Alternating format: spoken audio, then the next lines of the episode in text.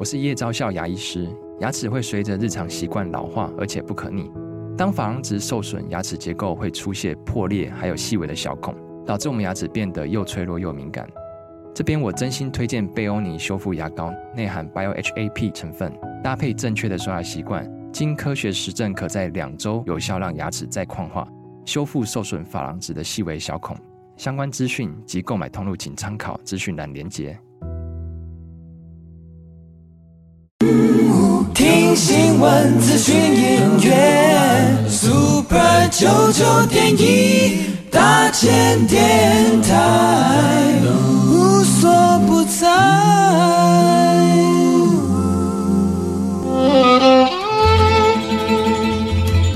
每一段关系都是一门功课。每一次经历都是生命的滋养。世界上最重要的东西，往往用眼睛是看不见的。One two three four。那我们就用听的吧。今夜遇见小王子。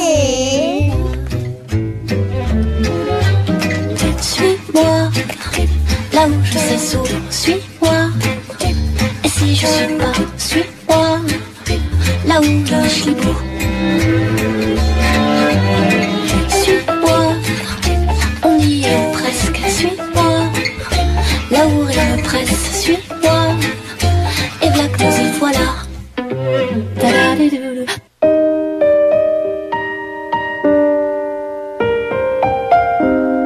欢迎收听《今夜遇见小王子》，每周六晚上八点，周日晚上九点，阿光会准时在 FM 九九点一大千电台与你相遇哦。相信呢，在很多的纪录片也好，或者是在很多的影像里头，在描述台湾的时候，我们经常会看到一个画面。那个画面呢，就是在这个庙宇里面啊，然后我们会看到信徒拿着枪，然后虔诚的祭拜的那一种，嗯，那种特写。然后呢，信徒们会将心中的愿望化作低语哦。然后期待能够传递到神明的耳中哦。那其实，在信徒的心中，神像除了是神明具体的化身之外，其实也是信仰的重要象征哦。所以呢，经过了岁月的洗礼之后啊，有些神像难免会因为包括重铸啦，或者是天灾啦、人祸啊等等的因素而损毁，对不对？所以呢，神明有时候也是需要医美的哦，他有时候是需要这些专业人士，也就是这个神像的修复师来进行完整的修复哦。而我们知道啊，在万物之间呢，有形。有神才会有灵，对不对？所以对于那个形象的雕塑啊，是我们认为有灵的一个首要、最基础的条件呐。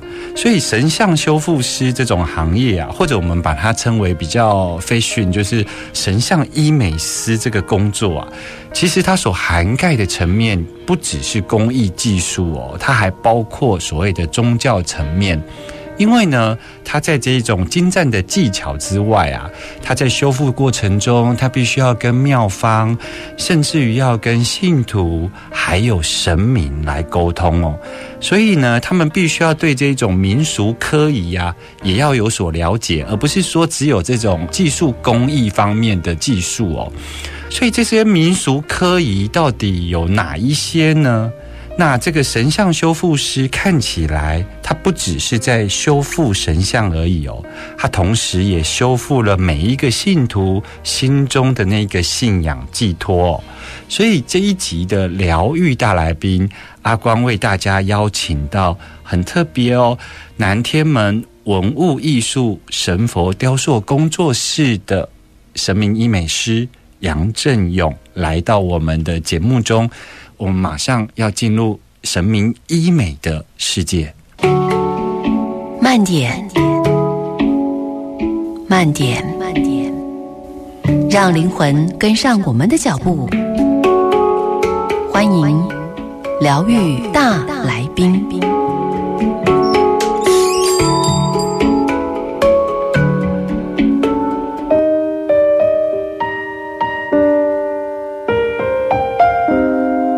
欢迎回来 FM 九九点一大千电台，今夜遇见小王子，我是阿光。在今天的疗愈大来宾，阿光为大家邀请到这个南天门神佛雕塑的工作室的这个负责人哦，也就是杨振勇振勇师哦，来到我们的节目中。嗨，振勇你好，主持人好，宝岛联播网大千电台听众朋友大家好。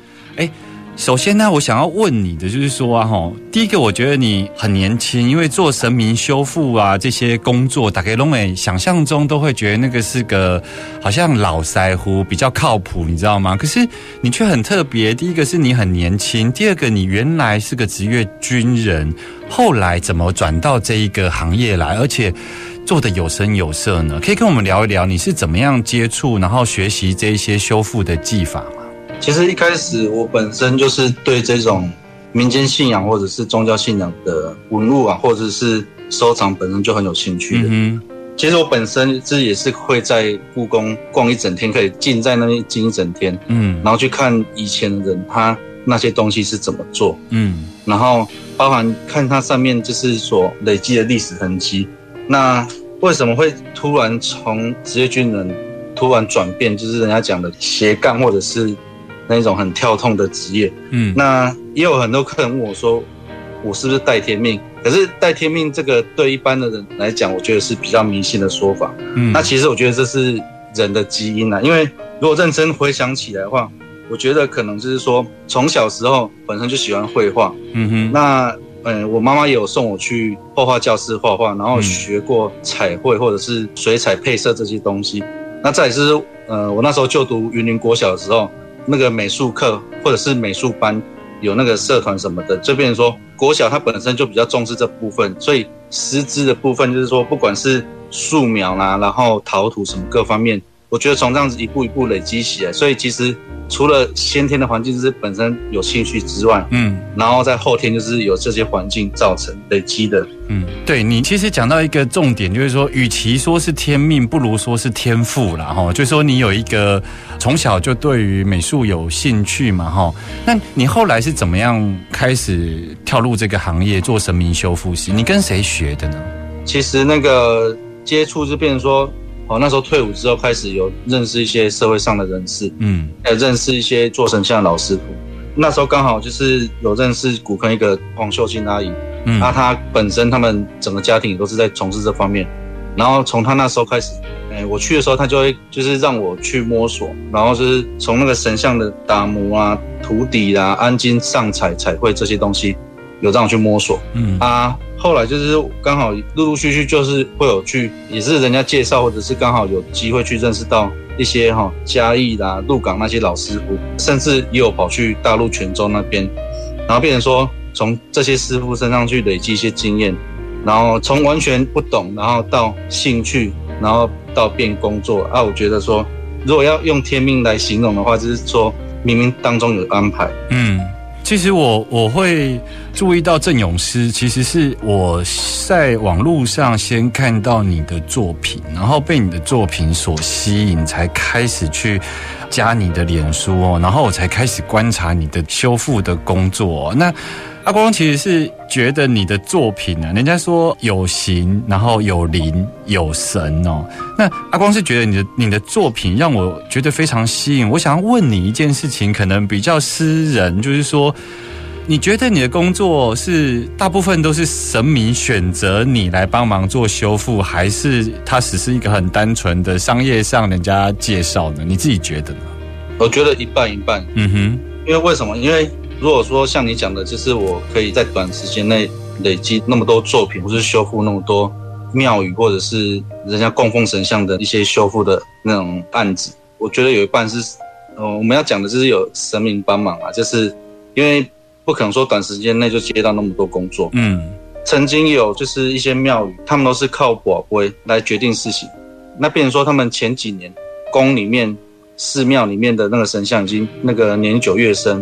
那神像都有所损坏了，那损坏情形之下，变成说他们都用宝贝跟神明问说哦，那可不可以整修？可是得到答案，神明就是盖杯，就是卡杯。嗯，哎，就是表示不同意，嗯。可是变成说他们后来又透过人家介绍啦，然后就是说我有我这个人，然后怎么整修，怎么去修复这种老神像，嗯，后来这几间公庙他们呃因为认识到我，然后被宝贝请示神明要不要让我修复的时候，其实就直接都得到信杯。嗯嗯嗯，对，就是得到云杯了，然后就等于说直接让我去修复。那无形当中就是神明要我去整修的意思，这样子。就神明指定的啦，吼。对对对对对。其实有遇过有公庙是神明降价，也是说要找我过去修复的，也是有几间是这种状况。是，可见你在这个不只是这一个圈子，你其实是在神明圈已经是有做出口碑了，就对了。大概修接来锤你了，对吧？对，就是就是神明，我觉得会写，就是为什么？因为有时候刚好这一段时间都是同样，比如玄天上帝，然后那阵子可能都是做到玄天上帝。哦，这样子哦。然后保生大帝就是那阵子刚好都保生大帝，对，不管是雕新的也好，是整修，就是那一段时间一段时间，我觉得是他们可能就是同一批同学吧，或是同梯的好朋友，哦，会假贺到学我这样子，就是那阵子就是都同属性的神明来找我这样子。啊，其实如果反过来看呢，如果这一个阶段都同属性的神明来给你服务的时候啊，其实那对你来讲也是在。你你知道吗？比方说，我们觉得妈祖很慈悲，那这段时间都是妈祖来找你做，那其实他就是让我们，因为你要雕出那个妈祖的神韵，其实你要真正了解。这个慈悲能量的真正意思，你知道吗？所以在阿光看来啊，这个就很像是神明也透过雕刻啊，在某个阶段训练你某种特质的能量。比方说，哦，这一段时间是让你熟悉玄天上帝的能量，然后下个阶段让你熟悉哪一尊神的能量。其实反过来说，这样子也蛮有趣的呢，哈。对啊，对啊。其实你说有时候用很理性的角度去思考、去看待这些事情，嗯，但是偏偏有时候又是。很多没办法用常理或是科学去解释的东西，嗯，我觉得这是这种信仰可爱的地方。是是是，马上回来。今夜遇见小王子，遇见小王子。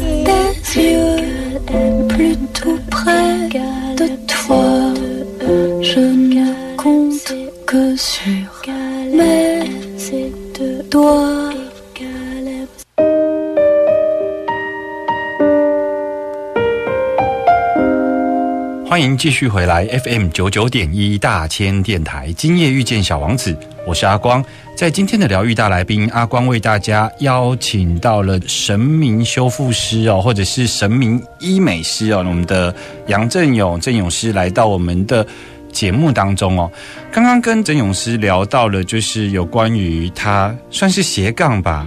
就是生命中斜杠的意外的进到这一个行业哦，但与其说他斜杠，其实也有可能是他带了某些天命，也带了某些天赋哦。所以接下来就是要来问郑勇师，就是说，哎，像这种修复神像啊，其实呃不只是。工匠技法，其实很多时候在这个修复的过程中啊，要包括请神啊，或者是送神啊等等，是需要这些科仪的哦。那这些科仪啊，你你是怎么会的哦？就是说技术是可以学习，那科仪你又是怎么样会的？然后，呃，如果说我们要做一个文物的修复或神明的修复啊，它其实是需要哪一些步骤？可以跟我们听众朋友分享一下吗？如果简单来讲的话，就是既然讲神尊神像的医美，那就是好比说我们在做这个挂号，嗯哼，他们挂号你在录点播卡吗？嗯，对对对，对。那我们我们要整修，就是要架楼，嗯，架楼不是说把神明退掉，因为我们不是不去供奉他，所以是用架楼，祭就是暂祭的意思，就是请他神灵暂时祭在我们这个炉中。那等到我们整修。完成的时候，再恭请他的神灵来开光弘安波折。嗯，哎那其实这个仪式就是不会说很复杂，然后因为跟一般祈福仪式不一样，是说，因为神像这东西它就是一个木头，嗯，不管是它是土做的、纸做的，它就是一个凡间的物品。嗯，我们透过一个仪式开光，让它从凡间的物品转成就是圣，由凡转圣，就是一个过程。那除了说这个仪式就是可以的，可以，我觉得说就是让一般的信众也好，或者是供奉的人也好，就是说可以，我觉得是可以加强人家对这信仰的一个力量。那为什么会接触到？因为我认识很多老师傅，嗯，然后我也会请教他们说啊，你们这些可以怎么做？你们开光怎么做？啊，退省怎么做？嗯，然后盖楼什么整修什么仪式有什么要注意的？变成说每个人讲的都不一样，几两公几块啊啊，我被听上很，嗯，对啊，就是变成说传承不是说这个师傅做不对，而是说他们可能已经祖上祖辈就是几代传几代的起安呢，但是变成说传承上面一定不会说那么完整，嗯。那后来就是说，有刚好有认识到台南那个新化玄武堂的那个林梦一道长，那我觉得他给我一些启发，然后有给我一些资料，然后引导我说这些仪式怎么做。那更进一步的就是说，像现在还有去那个台北综合房疗院坛，就是它也是一个百年的道坛，那跟林维成道长学，就是一些科仪，还有一些道教。道法的一些知识，它运用在这上面这样子。嗯，那因为这个仪式其实说长不长啊，说短不短，因为就是一个让人家觉得说哈，让民众心安了。为什么？因为我遇过说，就是说有那个主家哈，嗯，看我在在帮神像修复，那啊我开始动他的手的时候，然后他就问我说：“阿姨，去干一天？”就是我们在动刀了，那让他看到我在弄他的手会不会痛？嗯，啊，我觉得这一半，就是变成说。盖楼这个仪式很重要，为什么？因为要让供奉的主家知道说，哈，我们已经请他离开了，不是说他还坐在那边。因为我觉得神像就像一个房子啦，就是也是我们跟人一样来来去去这样子。嗯，所以对，其实郑永兄刚刚跟我们提到一点，就是说，其实，在修复神像的这一个或者修复文物的这个过程中啊，就是。所谓的科仪，其实有很大一部分的功效，其实也在让主家或者是让拜神的信徒呢，其实心里。没有挂碍了。透过这个科仪啊，知道说哦，先送神，然后架楼，然后进行修复，然后再来开光哦。那其实这种兄，我我想问一下，就是说，呃，其实你的脸书上很多你的作品哦，那你其实，在修复神像的时候，我阿光自己是非常喜欢的哈，所以。其实每一尊神像，它都有它的故事。就是说，有的神明他可能主要是降妖除魔，有的是主要是悬壶济世啊，他可能是药草之神。那有些像妈祖，中部地区的妈祖信仰就是以慈悲，然后母亲的形象哦。那你在修复这一些不同的神明，因为中喜。新明来锤你嘛，哈，锤你道山岗。那你你每一尊神明，你都知道他的信仰故事吗？你都知道他他的那个呃属性状况吗？就有点像是那个什么小智皮卡丘那个没有？就是它有很多不同的属性呢。你在磕的时候，你对这些神明都认识吗？其实神佛有东方本土的，对。也有西方的，嗯，那西方就是佛教居多嘛，嗯，那其实累积那么多年，然后上百年、上千年来，已经很多神了，对不对？嗯，我们不可能每个认识啊，因为我们光是生活周遭就认识不了那么多了，更何况是满天神佛。对，那要怎么去了解？就是我们要讲的，就是说我们会引经据典啊，嗯，就是从经典啊，或者是传承下来的，哦，所以其实为什么我会喜欢去一些老庙，或者是看一些老的文物，就是说。其实从老的东西上面就可以学习到我们需要的元素跟条件。嗯，讲白点，真的不是每一尊都知道他到底是谁。嗯，因为光是王爷就三百六十个。嗯，或者是甚至更多。对，每个穿着、每个照相都不同嘛。嗯，那怎么去了解？我觉得哈，我从这当中哈，反而去学到历史。嗯，以以前历史不是很认真在读，可是现在现在因为工作。需要认真去读这些历史，为什么？因为很多都是历史上的人物。嗯嗯嗯嗯。那为什么要去读他历史呢？因为我们要去做他的穿着嘛，去了解他的穿着，他的衣冠，嗯，哦，他的穿戴是怎么样，嗯，他的造型是怎么样，嗯，那我们就从这历史的典故记载当中去了解，说，没有讲一样要请啊，阿爷者一起三乱，然后又要了解他的个性，因为每个人审美个性不一样，对，就像你讲的。有些是文的，文的有些是从像你讲的悬壶济世，嗯，就是他医药药草很很厉害，嗯，他有些出去就是被邪整的，就是要去想要除魔的那种，对，啊，那种就当然就是卡派嘛，嗯，啊，变成说我们我们要如何知道？一方面是从传承下来一些故事，再来就是我们人赋予，就是会有对这个神像的一些想象跟赋予，从当中去了解它的特性跟属性之后，那其实就很好去把这个东西去重新塑造出来。所以你除了这一个，就是因为每一尊神，他可能都有他的在世间的那个年代，他可能是北宋啊，他可能是明朝啊，他可能有他不同的年代。你透过这一种历史的。爬书跟考究，你可以知道说，在他的外在形象上，包括衣服啊的这一些讲究，至少你一个明朝的神明，你不可能把他穿唐朝的衣服，所以这个部分其实你们会花时间去了解历史的部分。那有关于这个神明的个性，你会你会从宫庙的这种访谈里头去了解这个神明的个性吗？其实这个故事哦，真的要讲是讲不完。为什么？因为呃，我举例了哈，嗯，有可能一个太子。对，光是一尊太子，我这间宫庙，就像你讲的，就是我走十间，走五间，有可能他的个性都不一样。对，那别人说他的 c u s e 啊，就是他的姿势哈，对，就会有跟别家不一样。嗯，那这些是他的差别。然后为什么会了解？一方面就是说神明降下来交代。嗯嗯，就常常，其实我们常常在做神像当中哈，遇到神明降价下来交代给信徒说。啊，我集中别让他雕，别让别让他折。嗯，可是又遇到一个问题，他传输给信徒，信徒再转述给我。嗯，那当中一定会有落差嘛？对。哎，我常常都会听不懂，怎么办？有时候我就亲自要跑一趟。嗯，好，要跑一趟，神明降价下来就直接讲，或者是他直接比那个姿势给我看。哦，是这样子啊。对，就常常就是神明会，如果真的刚好他们这间宫庙机统的，那我们就是用请他直接降价来讲。嗯，来交代最清楚。嗯，在你修复神像的过程中啊，像这些都是事先沟通，有没有那种你有发生过很特别的经验？可能是碰触到某些禁忌，或者是说你有什么特殊的神奇经验吗？其实我们讲的，不要说道教或是佛教好了，嗯，我们台湾普遍是民间信仰，因为有融合太多东西。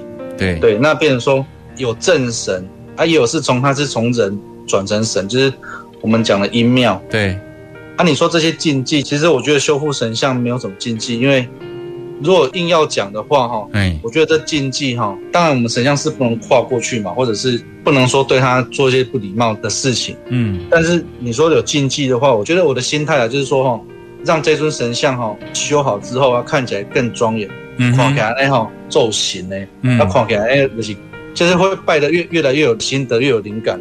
因为我我常常跟客人或者是主家讲说，这一尊是你们在拜的，不是我在拜的。嗯，所以这一尊你们是每天你们在看的，所以这一尊要怎么造，雕新的要怎么雕，或者是整修要怎么做，哎，我觉得是要跟主家沟通啊，不是说就是只听我们的，就是要雕出主家他们信仰上认识这尊神明的样子。对对对，我觉得这是要每天看都会欢喜啊，只是不要说就是要出门工作。看的是如蹈告兵呢。嗯嗯嗯，其实你讲到了这个神明修复是非常重要的一个观点，它不只是服务神明哦，也不是说自己的艺术创作，然后就可以创作出这一种好像自己觉得。很酷、很庄严、很炫、很符合自己的那种艺术美感的神明，其实这些神明其实也是这些主家或是这些宫庙的信徒要拜的，所以你几乎是在做之间的这个桥梁，让大家信赖这一尊神明，也让这个神明在你的巧手雕刻之下，其实是可以符合信徒的期待哦。我们马上回来。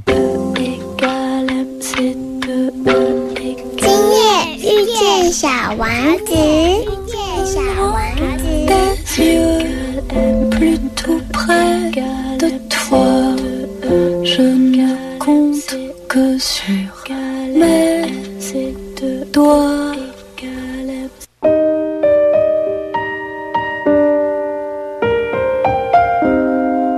现在收听的是 FM 九九点一大千电台，今夜遇见小王子，我是阿光哦。在今天的疗愈大来宾，我们为大家邀请到了这个神佛的雕塑的修复师杨振勇振勇师来到节目中，所以呃，阿光要紧接着来问振勇，就是说现在很多呃年轻人，他可能他的神像或他的祖先牌位其实是上一代传下来的啊，那很明显就是说。不是每一个人都像你一样能够有这么多的好的缘分教会你，包括科仪啊等等的。其实有很多一般民众，他可能是民间信仰，然后他可能对于他家里头的神像继承下来的神像，他其实也不知道。该不该做修复？只是知道说，这个神像可能一代传一代下来，可能三代四代了，然后看起来好像嗯，五行会熏过嘛，所以只是觉得好像要修复。那可是也不知道是不是该修复。像你会给予什么样的建议呢？通常要怎么样才需要修复呢？这样举例好了，我们神像就像一间房子，嗯，的像一间厝嘛那样。对哦，你多顾是不是也老好？嗯，还是讲你哎有表感嘛？是讲。差得到的，只是很会很多状况。嗯，这些状况你我有亲眼看到。嗯，哦，亲眼肉眼看到才知道哦，这边坏掉需要修，哪边坏掉需要修，灯坏掉需要修。嗯，可是别人说一般人神像就是供奉在神桌上面，就很少请下来。嗯，那一般的话，我们我们检查神明最适合的时机点就是说过年前的清墩。清墩。对，清墩就是我们一般正常，我们平日不会轻易去移动神明，可是我们清墩的时候就可以去移动这神明，帮他用毛刷去清洁啦，然后去做一些保养，然后顺便从这当中去检查看有没有蛀虫啊，或者是那个损坏。因为我们清墩是这个农历的十二月二十四号。对对对，因为我们台湾是属于海岛型气候，比较潮湿啊，所以对这木头。保存的条件困难度就比较高了。嗯哼，对啊，而且一般家庭的神厅都是在三楼，在顶楼上。嗯，对，在顶楼。那别人说那个日照温差大嘛，嗯哼，那造成皮壳就是更容易脱落。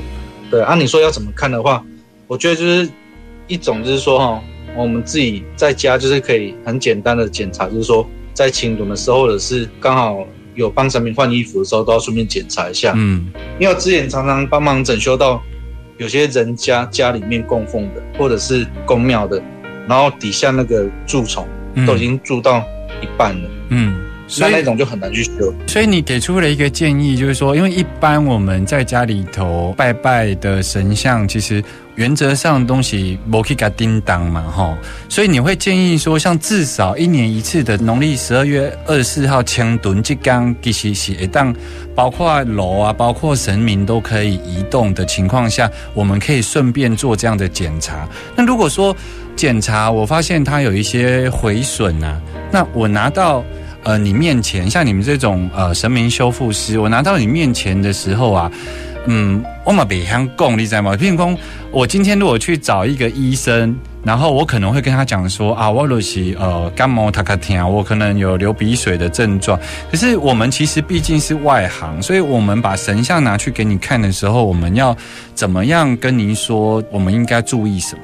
一般要请来我这边之前，客人都会跟我联络。嗯，那我就说你先上香跟神明讲，嗯哼，讲说哦，我们要要去整修，要去什么这样子。对对，那有些人不懂嘛，那边说我们就会请我们去帮他盖楼什么的。那请到我这边来的时候，就好比说我们去看医生这样子，因为神像有很多那种潜在的那种损坏的因素，那种潜在的，变成说我们就要用触诊，我们触诊就是回尊可以开孔，然后就是从从每个细节去观察说。它是否有有损坏，或者是有裂掉，或者是缝供什么的，就是要从现场用看的啦。很多小细节是没法从照片的，这只能说从现场我们去观察，从经验去判断这样子。嗯，所以所以还是要拿去给你看诊。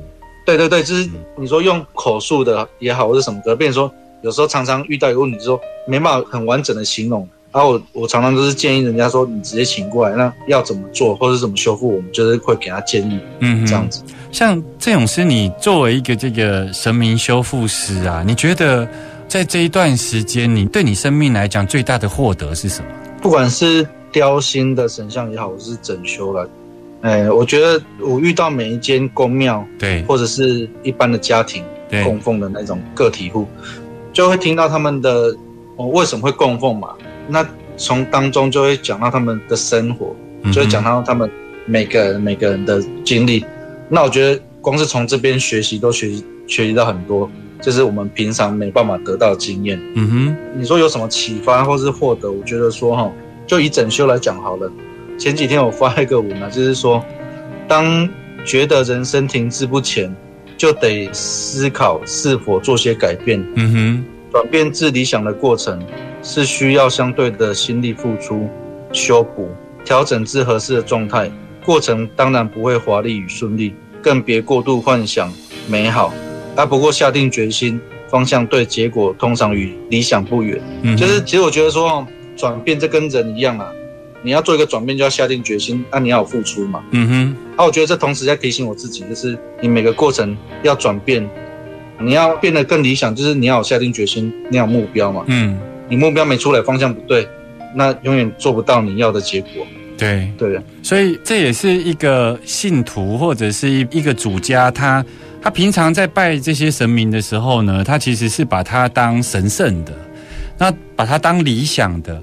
可是当他发现呢，他想要进行改变的时候，他其实是要去做出一个决定的。所以刚刚郑勇师帮我们用了一段话来为他这一个呃这个生命历程吧，就是说。